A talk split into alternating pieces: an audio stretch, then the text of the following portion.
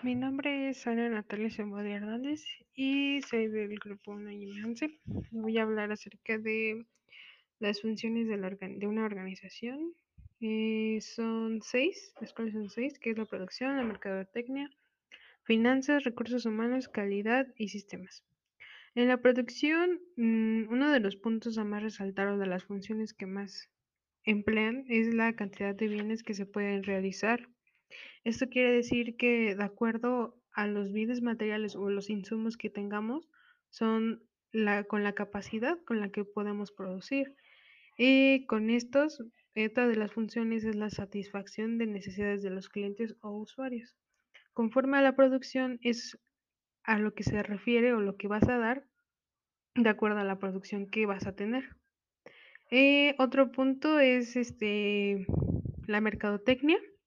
Eh, una de sus funciones que a mí, a mi parecer, es más importante es este el producto, que es este literalmente pues la calidad del producto y cómo lo vas a, valorar, ¿no? El, el, precio.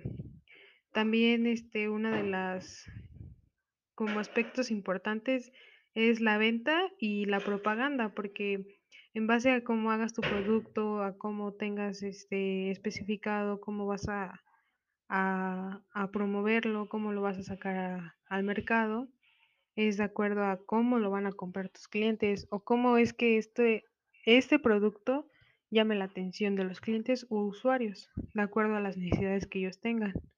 Otro de los puntos, bueno, de las áreas funcionales eh, son las, las finanzas, una de las, bueno, de las, de las funciones más importantes que tiene son las inversiones, porque prácticamente es como para ver, digamos que voy a invertir cinco pesos en una bolsa de dulces y a cada, y tiene 20 y cada uno lo voy a dar dos pesos. Entonces prácticamente la ganancia va a ser enriquecedora. Entonces no se puede hacer una inversión en la que vayas a perder tu dinero en lugar de ganar.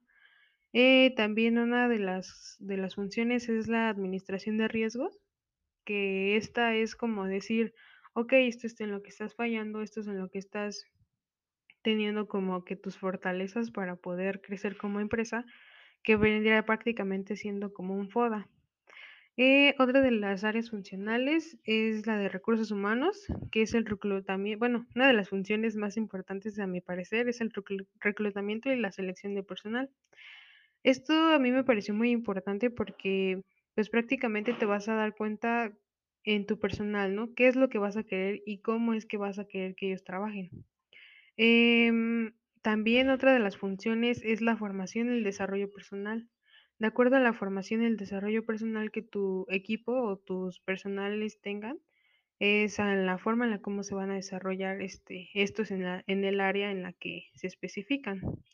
Otra de las áreas funcionales es la calidad, que es una de las, bueno, para mi parecer, es una de las áreas más funcionales, pues la más importante de todas, porque es prácticamente la que avala que, que si está bien el producto. Digamos que prácticamente la, una de las funciones más importantes que esta hace es las los marcos normativos. Y quiere decir que tú no puedes vender un, digamos, un enlatado ya echado a perder, porque no. O sea, prácticamente dañarías a un cliente, perderías clientes, dejarían de seguirte o cosas así. Otra es este liderar proyectos de innovación que contiene, ah, bueno, se refiere como a la mejora continua de la empresa, tomando igual las gestiones documentales y analíticas para, para la mejora, ¿no? Para que haya un registro de que hubo una especificación o hubo algo ahí que falló para mejorar.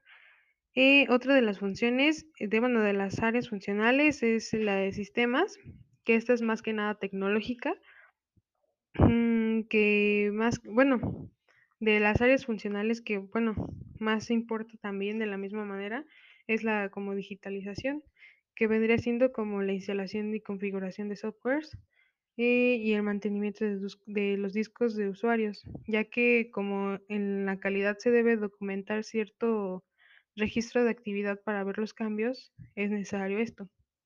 Y pues esto es todo por mi parte y pues gracias.